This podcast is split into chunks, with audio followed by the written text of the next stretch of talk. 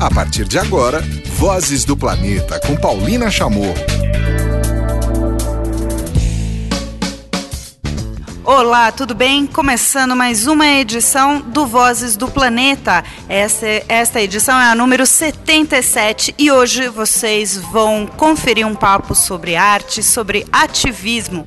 Meu convidado é o artista plástico Thiago Costax e a gente vai conversar muito. Para começar, já vou pedir para você escolher um som. Antes da gente é, entrar na nossa conversa, Thiago, o que, que você sugere? Eita, olá, tudo bem, pessoal? Já fui pego com essa pergunta, deixa eu pensar. Eu acho que Revolution Earth, do B-52s, que eu adoro, trata sobre olhar para essa terra de uma forma diferente e fazer uma grande revolução na forma como nós olhamos para o planeta. Muito bem, ouvimos aqui no Vozes do Planeta para abrir essa entrevista, essa conversa com o Thiago Costax, o B-52. Bom, vamos começar o nosso papo, Thiago. Eu te convidei porque a gente é, está num momento muito especial, de muitas demandas da sociedade. É, o planeta é num estado bastante preocupante, né, provocado por ações humanas, né, e é uma reflexão que, ao longo de toda a sua trajetória, é, direta ou indiretamente, você fez através da arte. Né? Então, uh, Vamos começar esse papo falando das suas impressões de, de como você internamente passa e depois externa através da arte essas urgências é, que você vê pelo mundo. Então, Paulina, eu poderia ser um artista e usar o poder instigador da arte para instigar por outros caminhos que não necessariamente fossem pelo ativismo, né? Eu poderia nem olhar pra, por esse aspecto, até porque a arte não nasce necessariamente para ser ativista. Mas eu, como alguém muito sensível a essas demandas e muito conectado ao planeta, eu cresci com uma, com uma consciência muito forte, familiar e do, do sentimento que eu tenho com relação a ser um habitante desse planeta, que eu acho que isso jamais poderia estar distante do meu trabalho. Então, eu quis aproveitar esse poder instigador que a arte tem, né, de parar os observadores, de chamar a atenção das pessoas por um momento, para chamar a atenção para algo que eu acho que é urgente e que não só na arte, mas em todos que são humanos, que desenvolvem um trabalho ou que apenas vivem sobre a superfície desse planeta, que possam repensar os seus hábitos, seus impactos e tentar propor mudanças, né, ou reflexões através desses trabalhos, né. Eu acho que eu sempre usei isso, o poder instigador da arte para chamar e pegar o observador por um segundo apenas uhum. e trazer esse debate. Bom, as suas criações passaram por, por tem várias etapas, né? E tem várias formas também. Queria que você a gente fizesse até uma cronologia. Não sei se é um exercício muito demorado, mas enfim, é uma cro cronologia e o que que, se você conseguisse se remeter àqueles períodos de criação, o que que estava passando? Quais eram aquelas suas inquietações é, em cada uma das suas mostras, né? Porque você teve desde mostras até esse projeto SOS Terra que a gente já vai falar já já. Eita, são 12 anos de trabalho, vamos lá. Ou os que você é, gostaria de destacar, que geraram maior impacto, uhum. enfim. Vamos lá. Eu acho que eu destacaria desde o comecinho teve um projeto é, bem interessante, que talvez tenha sido o projeto de maior visibilidade aqui em São Paulo, desde que eu cheguei. Eu não sou daqui, né? Muita gente já deve ter percebido por esse sotaque. Eu sou lá do Rio Grande do Norte. Mas a Mitos e Ícones foi uma exposição bem interessante. E fazendo uma, reflexão com o momento que eu estava fazendo ela, basicamente era uma, uma exposição que convidei celebridades é, para protagonizar imagens clássicas de antiguidade, onde seus corpos foram pintados, simulando problemas ambientais do nosso tempo, onde tudo era feito de forma sustentável. E com isso, várias celebridades posaram: Carolina Dickman, Fernanda Tavares, a princesa Paola, Isabela Fiorentino, várias pessoas. Isso levou mais de 100 mil pessoas para Paulista. E qual foi a motivação? O Brasil tinha lançado naquele ano uma lista de 627 animais que poderiam sumir nos próximos 10 anos. E além disso, no Rio Grande do Norte não havia nenhum museu aberto, o que é muito triste, né? Então eu quis fazer uma mostra para fomentar a fundação de um museu no meio da Caatinga, construído de forma sustentável. Infelizmente esse projeto não teve apoio local e ele não aconteceu, mas ele na Avenida Paulista durante 30 dias fez muito barulho e tenho certeza que ver aquele monte de gente lá com os corpos pintados fez muita gente pensar e entender ao que aquilo estava conectado. Eu acho que o isso, show do... Isso também foi, foi também replicado muito na mídia, né? Porque além da exposição em si, é a continuidade aí do seu trabalho do, e do impacto da arte, né? No, no caso, quando é replicado em revistas e jornais, aquela imagem, né? A fotografia da, da, daquela a fotografia da fotografia, é, acaba gerando essa expansão né, da, dessa, dessa mensagem. Com certeza, com certeza. Eu acho que foi o, o projeto que me trouxe mesmo para um reconhecimento nacional. Foi quando as pessoas souberam que era meu trabalho, até porque eu estava aliado a pessoas de muita visibilidade. E algumas pessoas falaram, isso é marketing. Eu falei, mas é exatamente marketing, não tenha dúvida. A intenção é pegar o poder que essas pessoas têm para chamar atenção para esses problemas. E depois as coisas foram ficando cada vez maiores, até que eu fiz o SOS Terra, né? Que eu vi, ok, não vou conseguir fundar esse museu, mas eu preciso continuar fazendo essa voz ecoar. Então acabei fazendo um editorial para Vogue, onde eu pintei meu corpo inteiro, é, simulando os sapos ameaçados da Amazônia, que são os animais mais ameaçados do mundo hoje por causa do aquecimento global, são os anfíbios. Tanto porque é, os locais de, de, de, de, multiplicação, de reprodução estão ameaçados porque a, a água tem diminuído em vários ambientes, uhum. como também porque alguns fungos e vírus estão acordando com o aquecimento global e estão matando esses animais. Então fiz é, é uma grande parada de balões gigantes na Avenida Paulista. Fiz ainda uma projeção de map em 3D de meio quilômetro quadrado no centro de São Paulo. Foi aí que o Roger Waters do Pink Floyd me achou no, no Google e me convidou para fazer uma grande intervenção no show dele para 80 mil pessoas. E na época me falaram: olha, soube que tem uma, um problema que é o novo Código Florestal Brasileiro e uma bancada religiosa que está limitando o direito de pessoas. Eu quero que isso esteja no meu show. E aí eu fiz um grande porco, que é um dos símbolos do Pink Floyd, né? É, contra o novo Código Florestal Brasileiro. O novo Código Florestal Brasileiro vai matar o Brasil. E as pessoas destruíam, sacrificavam esse porco no fim do, do show, infelizmente. É... Mas aí tem, tem um componente interessante que você me contava em off é, o outro dia de que mesmo ali no show, né, é que é mais uma vez o poder da, da arte, né? Muita gente falando, mas que, que, que código florestal? Que, que, que, que é isso, né? É um, é um exercício até que eu convido para as pessoas que estão nos ouvindo agora é, olharem os shows do, do dia do Roger Waters e vão ver que os vídeos que as pessoas fizeram, elas estão falando coisas tipo, o que, que é isso? O que, que mano, o que, que código florestal? O que é isso? O que, que tem a ver? Esse código, o que é isso aí? Vai matar o Brasil o quê? E eu tenho certeza que essas pessoas vão chegar em casa deram uma pesquisada. O que, que é isso que estava lá no show do Roger Waters? Então, é nessa hora que esses grandes formadores de opinião somam muito para a causa. Né? Eu não teria jamais a possibilidade de falar para 80 mil pessoas de uma vez, ali, de cara, se não fosse pelo Roger Waters. Então, eu sou muito feliz quando pessoas podem dar as mãos e fazer com que a nossa voz ecoe muito mais alto.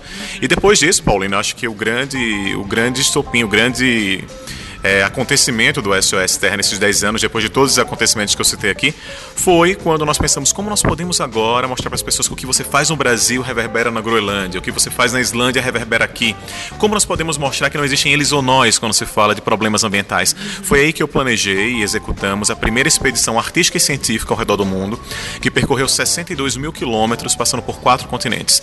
E nesses locais, mais uma vez, o poder da arte foi usado a nosso favor, para que as obras que foram instaladas nesses locais pudessem chamar atenção para esses problemas ambientais naqueles locais e isso pudesse fazer com que os observadores refletissem sobre esses problemas. Sim. Deu muito certo, isso virou um livro especial com duas edições, mais de 10 mil livros distribuídos gratuitamente para a rede de ensino do Brasil inteiro. Virou um documentário, foi em cartaz de graça no cinema na Avenida Paulista.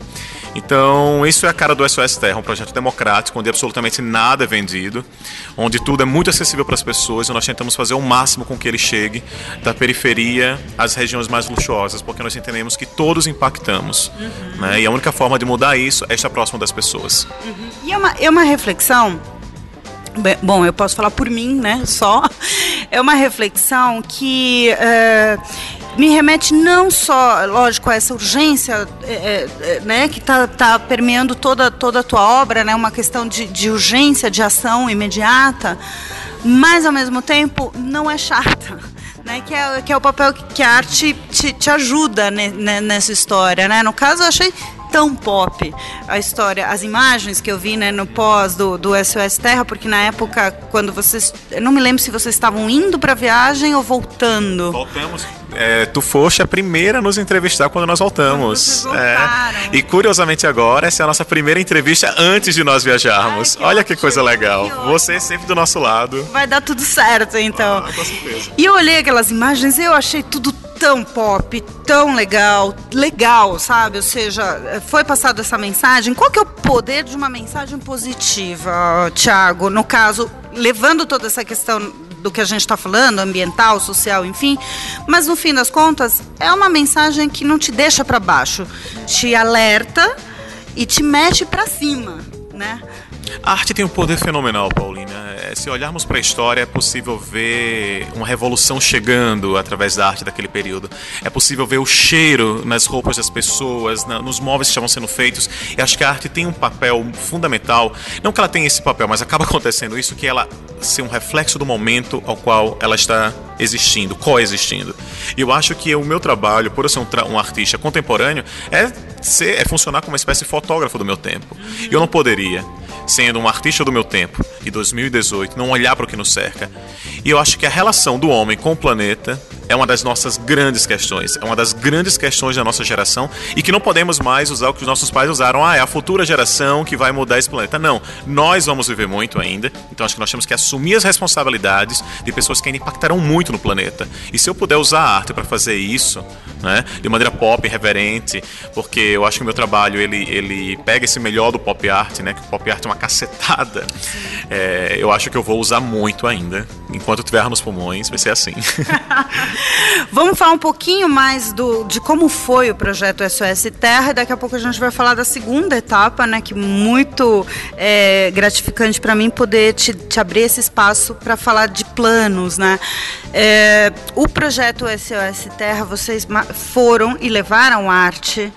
É, para diversos lugares do planeta que estão passando por, por, determinadas ameaças, né? Então conta como é que foi essa experiência de escolher os locais e, e de levar essas peças uh, eh, para lá, enfim, como foi a concepção desse projeto que envolvia arte, viagem, uh, urgência climática? É, muitas pessoas é, nos perguntavam se eram os locais mais ameaçados do planeta. E eu sempre falava que não. Talvez alguns fossem, mas não, essa não era a nossa, a nossa intenção, a minha intenção ao escolher esses locais foi mapear um pouco de todos os problemas que estavam acontecendo: desertificação, derretimento de geleira, avanço de, de, de, de desmatamento. E com isso fiz uma, uma classificação de locais que também eram possíveis acessar, que também estivessem fora de conflitos naquele momento. Por exemplo, nós tínhamos uma ida ao Egito, que foi cancelada porque estourou a Primavera Árabe. Né? Mas ainda assim, na Rússia, nós enfrentamos a polícia do Putin, quase tivemos um problema no caminho para a Sibéria, porque nós estávamos instalando uma obra que fazia conexão ambiental, o que o governo russo proíbe. Uma colega nossa da Greenpeace, três meses depois apenas de nós voltarmos de lá, Ana Paula foi presa e ficou meses presa no, no norte da Rússia, baseada numa lei que nós também poderíamos ter sido presos. Então, esses locais foram escolhidos para representar um pouco do que estava acontecendo e para mostrar um pouco esse ciclo, como eu falei há pouco, de problemas que se interconectam e que nós temos a nossa digital impressa nesses, lo nesses locais. Então, foi tudo muito feito, foi tudo feito com muito cuidado para democraticamente apresentar esses problemas, mas deu muito trabalho, Paulina, porque nós tínhamos cerca de meia tonelada nas costas de equipamento, de obras de arte. As pessoas não têm ideia, as pessoas falam: "Nossa, que legal, tantas viagens". As pessoas pessoas não têm ideia do que é escalar uma montanha de 1.500 metros na Groenlândia, numa região de ursos polares, onde você não tem ambulância e não tem para onde correr. Então, assim, nós enfrentamos muitos problemas de políticos a problemas naturais, né? Eram muitos desafios. Mas acho que quando as pessoas assistem o documentário, não, não, fica, não fica tão claro o quão difícil foi fazer tudo aquilo. Mas nós faremos tudo novamente. Foi difícil. Quantas pessoas, é, quantas eram, pessoas eram da equipe? Apenas quatro apenas quatro pessoas para meia tonelada, então foi, foi bem difícil. Foram 28 voos. Uau! 28 voos. Foi, foi uma, de uma cacetada só, né? Vocês partiram para essa expedição e, e só voltaram quando terminaram. O hemisfério norte foram 45 dias, o hemisfério sul foram 18. Então foi foram quase dois meses, né, nisso tudo. Então, assim, eu poderia resumir que foi algo muito trabalhoso, mas muito prazeroso. Mas havia um sentimento, Paulo, se você me permite colocar aqui, que permeava todo o nosso caminho. Era uma, uma pesada consciência da nossa parte por denunciar o que nós estávamos vendo. Sabe? É, é, não era nem um pouco confortável fotografar, gravar aqueles documentos, aqueles, é, aquelas pessoas falando sobre aquilo é, e ver o quanto aquele local estava mudando e o quão triste era tudo aquilo. Havia uma satisfação em estar realizando um projeto tão grandioso, né? Foi maravilhoso vê-lo em duas edições especiais da National Geographic, foi maravilhoso tudo isso, mas havia uma consciência muito pesada em estar tratando de coisas tão sérias e tão graves que estão acontecendo. Uhum. É, eu tava, eu tava viajando aqui, até me deu uma pausa, porque enquanto você estava falando, uh, eu tive, eu revivi rapidamente algumas sensações meio parecidas do que você está falando, né? Porque no meu caso de reportar, eu acabo chegando em lugares que a gente muita gente não sabe ou que nem sabe que existem ou alguns problemas que microcomunidades estão vivendo e que a gente está falando nas grandes cidades do tipo, olha, o mar está subindo, está esquentando, está desregulando, tem muito plástico, tem plástico em tudo. Áreas, áreas que estão sendo envenenadas e a gente não vê no nosso dia a dia, a gente só consegue alertar, mas você chega nesses pequenos lugares, é a coisa mais injusta que o mundo pode produzir, porque essas comunidades não estão fazendo, provocando nenhum tipo de degradação no nível que a gente está é fazendo. Isso que nós queremos trabalhar é mostrar para as pessoas em São Paulo que o que elas fazem aqui, que os seus hábitos de grande impacto ambiental aqui não ficam só em São Paulo,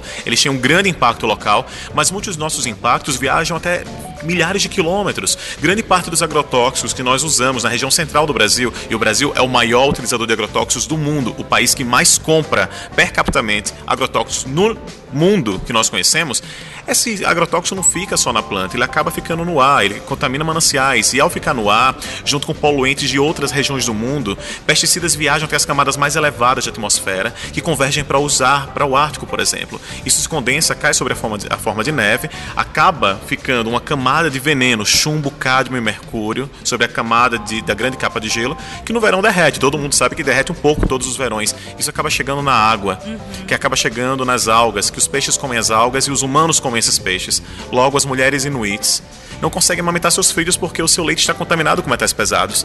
Nós temos algo a ver com isso.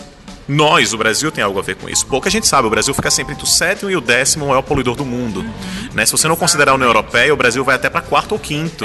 Isso não é pouca coisa. Então, Paulina, eu luto muito contra uma coisa que eu percebo em muitos amigos e nos brasileiros em geral: a falta de consciência de que nós temos um grande impacto. O brasileiro tem um grande problema que é a visão do colonizador ainda, de achar que os recursos naturais são infindáveis, que eles nunca irão acabar, que teremos água eternamente, que teremos florestas eternamente, porque de fato somos um país muito rico, muito abundante com relação a recursos. Mas há uma grande ilusão achar que as coisas estão muito bem. Elas não estão bem. O Brasil está flexibilizando cada vez mais as leis ambientais, está permitindo o avanço até de cana-de-açúcar. Isso, tá, isso, já chegou a ser votado no Congresso, vai voltar logo logo. Uma flexibilização no uso de agrotóxicos. Estamos vendo as coisas piorarem. O Brasil tem uma legislação até boa, né, mas o que nós estamos vendo é uma flexibilização de leis ambientais, coisa que países como é, Rússia, China e Estados Unidos já fizeram. E ao invés de aprendermos com os erros do passado, não. Não, claro. Estamos, parece que, pensando, ah, é a nossa vez de fazer, e não acho que temos esse direito. E é por isso que nós lutamos, para mostrar às pessoas que sim, o que elas fazem aqui importa. E o que elas deixam de fazer preocupa muito. Claro. Essa, essa é uma visão que, que, ainda bem, eu vejo, não sei, dentro da minha pequena bolha, por enquanto, eu tento diariamente furar bolhas, né? Uhum. A minha principalmente.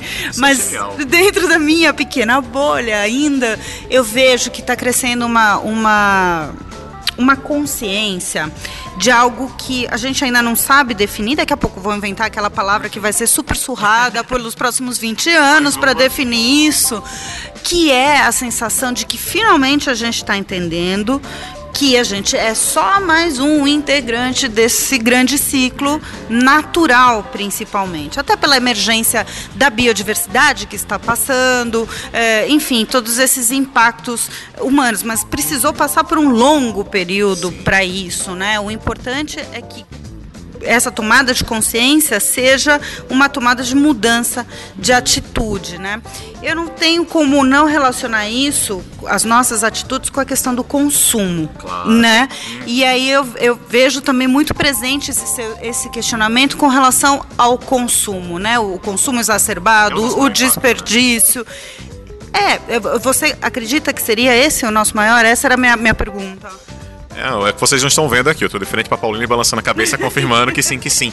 É, Parece que a gente quer transformar o mundo em um lugar comunista, onde as pessoas vão ter acesso limitados, e não é. Eu e a Paulina adoramos bens de qualidade, adoramos comer bem, adoramos nos vestir bem, adoramos viajar, adoramos bons hotéis. Nós não somos diferentes de nenhuma outra pessoa. É, não é porque você é, é sustentável e ambientalista que você vai viver numa oca.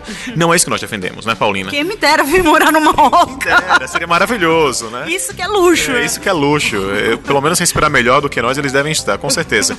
Mas o ponto é, é possível usarmos a tecnologia e tudo que nós acumulamos em conhecimento enquanto sociedade dos últimos 5 mil anos para vivermos melhor sem agredirmos o planeta. É preciso evocar as responsabilidades que vêm com o status de espécie dominante. Entender que, apesar de sermos a espécie dominante, como você falou há pouco tempo, nós somos apenas um, um pontinho nesse grande universo que forma esse planeta.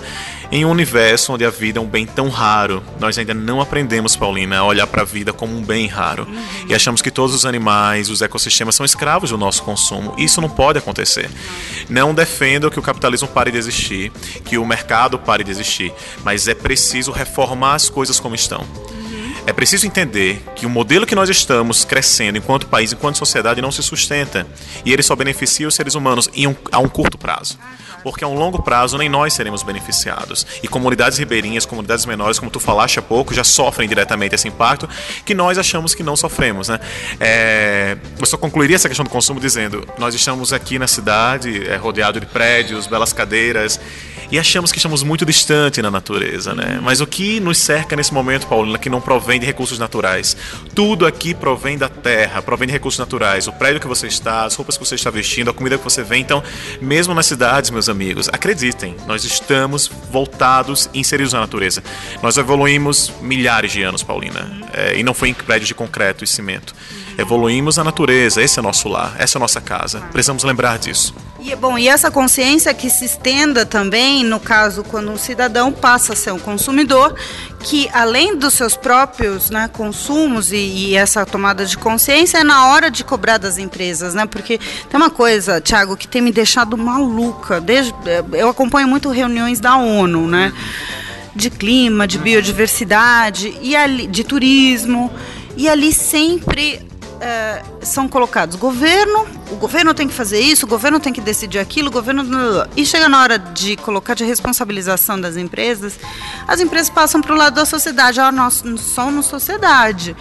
Ou seja, me incomoda muito uma posição de não cobrança que eu acho que deveria então vir por, por, pelo consumidor dessa responsabilidade das empresas da tomada dos recursos naturais, né? Para produzir, como você falou, absolutamente tudo, a gente precisou de água, de energia, principalmente. Eu acho ótimo essa sua E aí, e aí as empresas tomam isso de graça, devolvem poluído na sua na boa parte e tá tudo certo? E aí o problema é só do consumidor, né? Essa, essa é uma relação também que tem que mudar e eu, eu acrescentaria essa tomada de consciência enquanto consumidor de cobrança de quem você está consumindo, né? Você falou coisas fantásticas e, gente, esse assunto rende, né? Mas uma coisa que a Paulina falou que é primordial é o quanto as pessoas ainda deixam nas mãos dos governos todas as mudanças, né? Como é até uma forma de lavar as mãos. Ah, eu não tenho nada a ver com isso, o governo tem que fazer. Temos sim que cobrar políticas, né? Porque a política define muitas coisas, mas não, nós não podemos esquecer o nosso poder individual. E o nosso consumo, as nossas decisões de consumo são parte desse poder individual. De pressionar empresas para que elas não, não trabalhem desde trabalho escravo, porque eu não consigo separar as questões sociais das questões ambientais, a pensar pensar na, na, na, quais são os seus fornecedores, como esse produto viaja até nós, como ele chega até nós, porque nada brota pronto, né? É preciso conhecer os processos de produção. Uhum. Então, eu não sei hoje, Paulina, como alguém consegue consumir sem olhar para isso, porque é tão claro, tão óbvio, e para você ouvinte não é óbvio, saiba, precisa ser. A internet hoje é uma excelente ferramenta, consegue-se ter muitos grupos de denúncia, muitos grupos investigativos que conseguem precisar marcas que fazem ou não testes em animais, marcas que poluem ou não mananciais com a sua lavagem de, de tecidos. É, é, preciso saber a procedência de tudo que você consome. E acredite, é possível. Sabe o que eu faço às vezes, Paulina? Quando isso não está claro para mim, eu ligo para a empresa. Ah, muito bem. Eu ligo para a empresa, me certifico do que está acontecendo. E muita gente sempre fala assim: ah, mas isso não é tudo sustentável no projeto. Eu falei, claro que não. É impossível não agredir. Se eu andar dois metros, certamente eu vou matar algumas formigas, eu vou ter sempre algum impacto associado a mim. Total. Mas acho que é importante tentar, ou ter a consciência de que é preciso o que você puder minimizar, você minimizar. E muitas pessoas, inclusive, às vezes falam: ah, mas essas empresas que estão apoiando o projeto de vocês devem ter algum impacto também. Elas têm, Paulina. E eu prefiro pensar da seguinte forma: eu prefiro pensar que eu estou pegando parte do dinheiro dessas empresas para educar consumidores, para que amanhã estejam mais conscientes e cobrando essas empresas para que elas mudem ainda mais do que trabalhar em uma plateia para convertidos e estar em seminários fechados falando só para ambientalistas. Eu acho que o nosso papel hoje é tocar o coração de quem ainda, ainda não tocamos. Isso vai inevitavelmente para a sociedade civil, para governos e para empresas. Legal. Furando bolha, vamos, tamo junto. Tamo junto, Thiago. Bom, acho que a gente já está aquecido o suficiente uh, de indignação, mas de boas ideias e de criatividade, de, enfim, como é que a gente pode chegar num, num estado de de, de sensibilização mesmo, né, da, da, da, sociedade com as questões ambientais, sem ser eco-chato. Claro. Só sendo biodesagradável, talvez. Ou evocando o amor, né? Porque eu acho que o que nós estamos tratando aqui é amor. Talvez eu e a Paulina estejamos usando palavras duras e algumas críticas, mas eu acho que o nosso papel que nos une é, é o amor. Nós amamos esse planeta, nós queremos viver o máximo que nós pudermos, é, aproveitar os bons, os bons momentos e as boas glórias que esse planeta nos proporciona, né? E então por que não lutar para que outras pessoas possam ter isso, para que as futuras gerações possam ter isso? O que será que nós pensaríamos, Paulina, se nós hoje herdássemos um planeta totalmente destruído de gerações anteriores? É. Pensaríamos muito mal dessas pessoas. Total. Então, talvez não queiramos que as sociedades futuras pensem tão mal assim de nós. Então, vamos só tentar melhorar a nossa relação. e eu ia falar que a gente estava aquecido o suficiente para uh, saber desses próximos passos né, do projeto SOS Terra, porque é, muita coisa se aconteceu em 10 anos. É, e principalmente nos lugares onde você esteve, não sei se, se a ideia é voltar em alguns, mas qual que seria o mote, qual que é a tua, uh, in, uh, o que, que te incomoda hoje na construção dessa segunda etapa do projeto SOS Terra? Olha, Paulino, foi muito difícil nós conseguirmos fazer uma. O que visitaríamos dessa vez? Porque, para começo de conversa, nós ainda estamos no Brasil nos recuperando de uma grande crise né, institucional, política, econômica, que inviabiliza muito do que não é considerado prioridade. Né? Infelizmente, as questões ambientais e a arte não são colocadas como prioridade como se fosse um universo à parte que nós pudéssemos ficar sem, sobretudo a sustentabilidade. Isso é bem preocupante. Então, inevitavelmente, nós tínhamos que visitar menos locais dessa vez. Então eu acabei é, preferindo fazer um projeto que se conectasse entre a Amazônia e o Ártico, mostrando o que acontece na região da Amazônia, nessas regiões do Brasil de produção de agropecuária hoje interferem na região do Ártico e o que aconteceu na região do Ártico interferiria no Brasil. Né? Pouca gente sabe que se o gelo da Groenlândia derreter, a Amazônia vira uma grande bacia oceânica. Isso é muito sério, isso não é pouca coisa. É, sem falar que na foz do Rio Amazonas foi descoberto, ao que se sabe hoje, a única barreira de corais de água doce do mundo. Então, é uma região que só se apresenta cada vez mais rica e cada vez mais importante para o planeta. Sem falar que o Brasil tem a única barreira de corais do Atlântico Sul, da metade da Terra para baixo no Atlântico, a única barreira de corais é a do Brasil. Então, não dá para deixar isso de fora. Então, a viagem esse ano, ela vai olhar para esses problemas que ainda assolam o país. Os nossos corais, o branqueamento dos corais também está conectado ao aquecimento global, à mudança de pH, o mar mais quente está matando esses ecossistemas, aos problemas que estão gerando o avanço do desmatamento na, na Amazônia e todos esses problemas que vão se conectar de alguma forma ao Ártico. A, a nossa missão é mostrar que isso é real. Vamos entrevistar vários cientistas nessa, nessas regiões, sobretudo entre a Islândia e a Groenlândia, que é onde se concentram alguns dos maiores especialistas, inclusive um grande especialista da Universidade Norueguesa que fica em Svalbard, um pesquisador de 30 anos do clima, que irá nos encontrar em Reykjavik. Então, em breve teremos ótimas novidades para compartilhar com vocês. Paulina vai saber com certeza. Por favor. E o que nós vamos fazer é um modelo parecido com outro projeto, que é vamos visitar esses locais, isso vai virar um documentário, vai virar um livro, tudo mais uma vez gratuito, nada será vendido mais uma vez irá se transformar também em um ciclo de palestras na rede municipal de ensino, na Avenida Paulista, onde nós pudermos ir. É, nós temos sempre alimentação, Paulo, de dinheiro para chegar até os locais, né? Infelizmente o Brasil é muito grande, a gente não consegue ir andando a todos os locais, mas onde nós pudermos ir, onde tiver agenda, nós iremos levar essa voz para tocar esses corações e mostrar que o que acontece aqui importa e o que você faz importa também. E aliado a isso, nós vamos ter uma exposição de arte, onde eu também farei alguns body arts, que são intervenções corporais, que mostram problemas ambientais ambientais, né? O humano sentindo na pele problemas ambientais, acho que isso é uma ótima forma, humanizar esses problemas, de humanizar esses problemas. E além disso, eu terei também uns balões gigantes na Paulista, umas intervenções urbanas, vem muito barulho por aí. O segundo semestre terá grande barulho. Afinal, Paulina, são 10 anos de SOS Terra, é. temos muito o que falar. E quando fizemos essa expedição há 5 anos atrás, muitas pessoas falaram: olha, é exagero vocês falarem do derretimento da Antártica nesse momento, é exagero falar disso. Paulina, é impressionante, tudo piorou tudo piorou muito. Então, os campos de gelo que a gente tem na América do Sul estão até numa velocidade até, até maior do que em outros ambientes, né? Ali no Peru, regressão em 40 anos de metade das geleiras, no, aqui na Patagônia chilena, enfim. Realmente é, as geleiras de a gente tá muito, né? As geleiras de montanha estão sofrendo muito, mas as geleiras é um gelo que não volta, tá, gente? É, é, aquilo vai nevar, você vai, vai lá visitar, é que nem eu tive no Pastoruri, que é um, uma geleira histórica né, da, da, do Peru, que é um país que se abastece basicamente da água de derretimento, né? O Pastor Uri regredindo velozmente. Eu ouvi o, o glaciar chorando, né? Ou seja, derretendo e nevando. E a galera que estava lá falava assim: não, mas tá nevando. Falava, gente, mas essa neve vai durar duas horas aqui. Ela não vai chegar num nível de endurecer e se formar um gelo. As as pessoas estão muito loucas. É muito preocupante, Paulina, porque quando nós estávamos na Groenlândia, aconteceu um fenômeno que a NASA publicou uma imagem de satélite que mostrava que em apenas é, dois dias teve um derretimento enorme em toda a capa de gelo. Uma camada superficial em toda a superfície da Groenlândia apresentou algum tipo de derretimento. Isso apavorou todo mundo. Eu acho que o que você falou é, faz muito sentido e é científico tudo está piorando num ritmo muito mais rápido, porque algumas leis ambientais não estão avançando. O, o, Trump abandonou os acordos ambientais, né? Vai queimar mais carvão e óbvio que isso não vai melhorar as coisas. Claro. Né? Me conta uma coisa. É... Imagino que agora, não sei, 10 anos depois, o crowdfunding no Brasil ganhou uma força muito grande. Quero saber como é que as pessoas podem te ajudar a você concretizar o SOS Terra 2? Paulina, eu realmente espero que você esteja certa do fundo do meu coração, porque há cinco anos, quando nós fizemos, mesmo mostrando que nós fazíamos tudo de graça e que nós comprovávamos tudo que nós estávamos investindo no dinheiro das pessoas, foi um fracasso. Nós não conseguimos basicamente nada.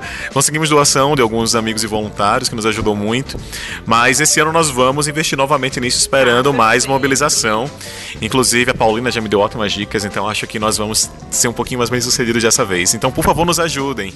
É, nós não teremos tantos recursos dessa vez e temos muitas contas a pagar, porque essa, na, na teoria tudo gratuito é lindo, mas na prática nós precisamos de muito dinheiro para manter tudo gratuito e acessível. Claro. Por enquanto, para vocês irem conhecendo como foi o SOS Terra, a primeira é, viagem, a primeira expedição, tem alguns canais né, uhum. que, que, que foram criados e o documentário fala aqui para o povo como é que pode acompanhar. Vocês podem acompanhar vendo no YouTube uh, o filme, que chama-se Caminhando sobre a Terra, uma viagem a 10 locais ameaçados. É, mas só colocar Caminhando sobre a Terra vocês já vão ver. É um filme de 1 hora e 17, mas muito completo sobre todos esses problemas, de maneira muito poética, conta como tudo está acontecendo. Vocês podem entrar também no site do SOS Terra, que está associado ao meu nome. Vocês vão ver aqui na entrevista, Paulina com certeza vai colocar. é... é um pouquinho difícil, Costax. É fácil de falar, difícil de escrever. Mas basicamente vai ser costax.com.br SOS Terra e vocês vão poder ver tudo o que aconteceu, conhecer um pouco mais do projeto, dicas de como se tornar mais sustentável no seu dia a dia e também acompanhar as nossas visitas, as nossas intervenções e descobrirem como vocês podem, inclusive, ser voluntários, porque nós precisamos sempre de boas pessoas do nosso lado, pessoas sensíveis a essa causa, para que nós possamos juntos tocar mais e mais pessoas. Muito bem. Bom, eu estou usando uma joia maravilhosa Silver Paleolithic, que é o nome desse modelo, desse, desse, desse colar, porque o Thiago é um artista completo, né? Então, antes da gente encerrar nossa entrevista, tem uma outra parte. Bom, essa parte da joia, não sei se você quiser, se você quiser comentar e falar da tua banda, né? Porque agora você tem, também é músico. Enfim, vamos. E, e a, você vai indicar um som pra gente ouvir aqui da, da tua banda. Fala dessas duas é, outras frentes, né, de, de trabalho seu. Paulina, eu sou um artista multivisual, minha cabeça não para, então pra onde a criação me manda, eu sigo sem muito medo. Então, a, eu tenho muita sobra de matéria-prima com relação às esculturas que eu faço, né? E como já não é um processo muito sustentável, porque tem a queima dessas peças e um forno que, que polui, né, que gasta muita energia, eu tento ser o máximo sustentável em todo o resto do processo. Eu vou comprar um material de bicicleta, eu reaproveito todo o resto de massinha para fazer outros trabalhos, e aí acabou surgindo uma linha de joias chamada Tupiland, que basicamente são as sobras desse meu material, e que foi uma brincadeira, mas que acabou conquistando as pessoas. Eu estou bem feliz e são releituras de joias primitivas de várias culturas ao redor do mundo, onde todos nos conectávamos e não éramos tão separados por fronteiras. Então, a forma de trazer esse design antigo, mas com a cara mais sofisticada, entre aspas, da porcelana, com ouro, enfim. Tentando o máximo possível ser sustentável, mas infelizmente nem sempre a gente consegue ao máximo. Porém, ligado ao SOS, nós vamos talvez ter uma joia, né? Que vocês vão poder comprar para nos ajudar na viagem. Então espero que isso dê certo. Então, acessando o site que eu acabei de falar para vocês, vocês vão ter melhores detalhes sobre isso. E a banda chama-se C2H, Costax and Riorva, que é uma parceria entre eu e meu amigo islandês Riorva Riorleifesson. É um nome terrível, então acho que vocês entendem por que ficou C2H, né? Que ao mesmo tempo que é um hidrocarboneto, muito comum no meio interestelar é um resumo dos nossos sobrenomes. É o nerd e o artista, né? A banda é essa. A ciência está sempre ali, né? O SOS é uma grande prova de que a ciência e a arte estão muito conectados no meu trabalho e eu acho que é nosso papel, né, Paulo? Você como jornalista também, pegar o que parece chato e mostrar que não é, faz parte do que nós somos. E surgiu agora, tem menos de um ano, com a nossa primeira música chamada Final Sacrifice conheci o Riorva, inclusive, durante a expedição. né? O Riorva foi nos apresentado por um dos nossos amigos cientistas lá na Islândia e ele foi a trilha sonora do nosso documentário. Isso acabou criando uma amizade muito boa entre nós, até que eu escrevi uma letra o ano passado e perguntei, Riorva, você não gostaria de cantar? E acabou abrindo um portal, Paulina. Então vamos lançar um EP. E certamente aqui no programa vocês vão conseguir conferir o nosso primeiro som chamado Final Sacrifice, uma música muito conectada aos povos da terra, ao sentimento de liberdade, como está livre e solto no ar, se conectando a tudo que nos cerca. Vambora! Acabamos de ouvir da banda C2H Final Sacrifice. com um dos integrantes da banda, o Thiago Costax, que está aqui hoje participando dessa edição do Vozes do Planeta, onde conversamos sobre arte, sobre ativismo. São coisas cada vez mais ligadas nesse mundo visual que a gente está vivendo, né, Tiago? Né? Que, que, que o impacto visual é muito importante, né? Nunca então... tivemos tantos ativistas, né? Eu estou muito feliz de ver isso, porque não importa se estão fazendo aulinha de reciclagem em escola, se estão usando o poder para mudar o consumo na moda ou para mudar o consumo com os alimentos. Eu acho que isso é maravilhoso, né, Paulina? Estamos Exatamente. vendo tantos guerreiros.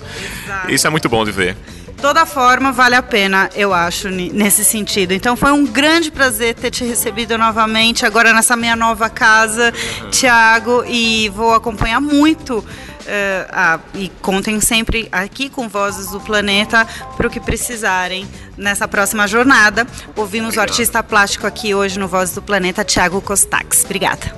Obrigado, eu, Paulina, e como você me falou ontem, não existem concorrentes na causa ambiental. O que nós podemos dar as mãos, devemos nos dar as mãos. E acredite, mesmo você que está em casa ouvindo essa matéria, você é convidado a fazer alguma coisa. O que você não faz é que preocupa, então faça algo hoje. Na Rádio Vozes, Minuto do Clima, com Cláudio Ângelo. Olá, ouvintes do Voz do Planeta. A gente anda aprendendo um pouco mais sobre o Cerrado, é, esse bioma esquecido que já foi chamado por, até por ex-presidentes da República de um lugar tão ruim que até as árvores são tortas. É, pois bem, o Cerrado, é, de um tempo para cá, anda ganhando aí monitoramentos de, do seu desmatamento e, e esse monitoramento tem chamado mais atenção tanto das autoridades quanto da sociedade civil para a situação desse bioma e o que a gente vem descobrindo é que ela é muito, muito, muito dramática. É, o Observatório do Clima divulgou nessa semana um, uma análise dos dados do SEG, que é o, o, nosso sistema de estimativa de emissões de gás de efeito estufa, é, onde a gente inseriu é, dados atualizados do Ministério do Meio Ambiente para o desmatamento do Cerrado nos anos de 2014 e 2015.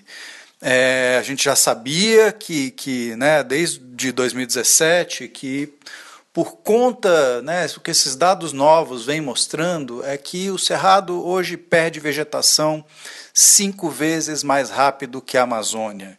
E por uma razão muito simples, é, aliás, duas razões. Né? O Cerrado é a nossa grande fronteira agrícola e os limites do Código Florestal são muito mais permissivos no Cerrado do que na Amazônia. Na Amazônia, um proprietário rural é obrigado a conservar 80% da sua propriedade como floresta. E no Cerrado, dependendo de, do lugar, esse limite cai para 20%.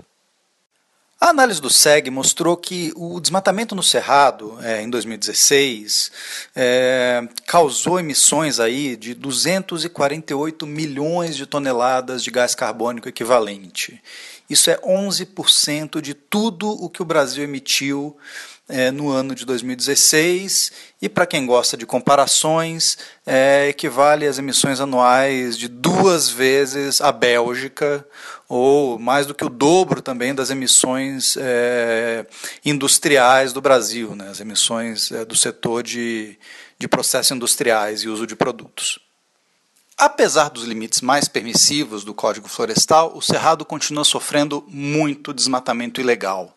Nessa semana, por exemplo, o IBAMA divulgou os resultados da segunda fase da Operação Choio, né, que visa justamente coibir é, desmatamento ilegal no setor de soja é, e outros grãos, que, que é quem mais ocupa a terra, é, especialmente na região do, do Matopiba, né, compreendida ali nos estados do Maranhão, é, Piauí, Tocantins e Bahia. 77 imóveis rurais foram multados por vários crimes ambientais, entre eles é, plantar e comprar soja e outros grãos de áreas que já haviam sido embargadas pelo IBAMA por desmatamento ilegal.